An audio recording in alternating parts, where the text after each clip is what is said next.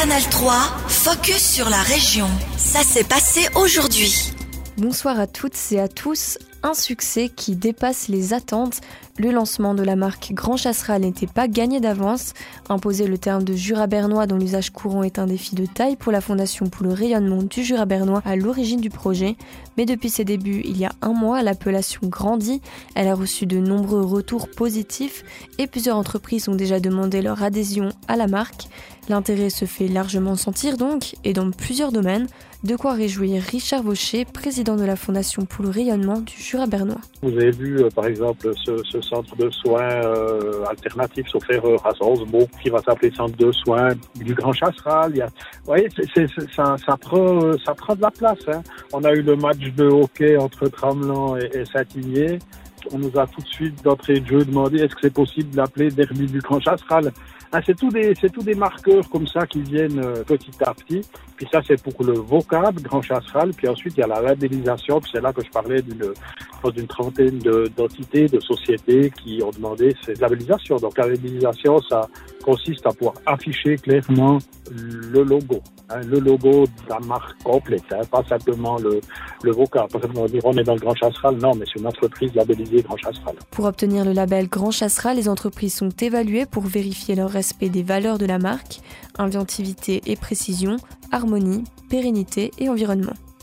86 changements de loi dans le canton de Berne. La nouvelle année apporte son lot de bouleversements dans le canton. Le 1er janvier verra l'introduction de nombreuses nouvelles lois et ordonnances, mais c'est surtout la loi sur l'énergie qui fera parler d'elle. Dès le 1er janvier, les nouveaux bâtiments sur territoire cantonal devront produire leur propre énergie de manière autonome. Les stations de ski de basse altitude ont du souci à se faire cet hiver. Avec le redout actuel, de nombreuses installations restent fermées pour les fêtes. C'est le cas au Pré d'Orvin. Le domaine est complètement vert, on voit de l'herbe à la place de la neige.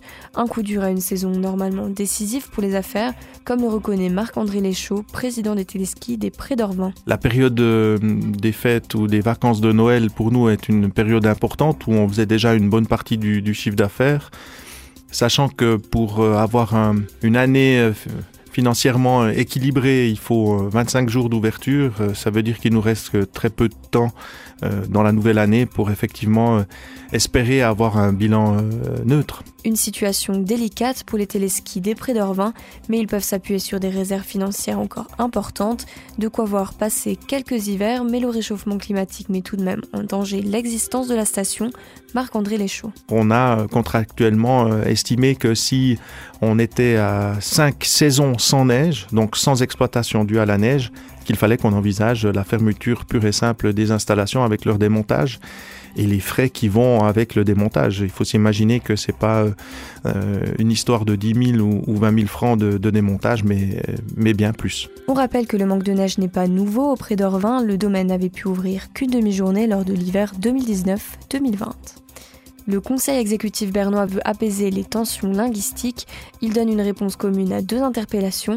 En juin dernier, le député vert libéral Michael Ritter déposait une interpellation il demandait des mesures pour protéger la minorité germanophone du Jura bernois, notamment suite à la fermeture de l'école de la Schult.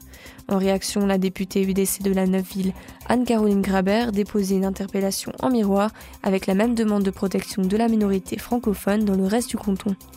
Pour le Conseil exécutif, il n'y a pas lieu de changer sa pratique.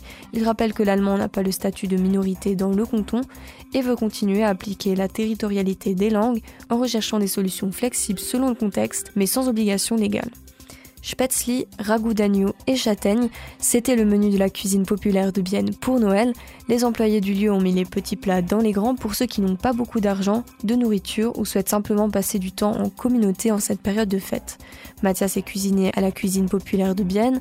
Ce travailleur social revient sur l'expérience de ces fêtes de Noël. Les journées de fête sont très bien passées. On a fait le 23 le traditionnel cuisine populaire euh, Noël. Il y avait du 80, euh, 90 personnes qui étaient là pour euh, manger un dîner euh, spécial avec un dessert, avec des cadeaux. Et on voit dans le, dans le visage quand c'était très heureux les gens qui étaient là. Le 24e, on était au, au Le Singe de Danou, dans le restaurant Saint-Gervais. On a célébré le Noël là-bas. On est invité avec tous nos chants. Et puis euh, on était aussi nombreux, 800 personnes qui étaient là. On a bien mangé et c'était très bien. Les gens étaient très heureux.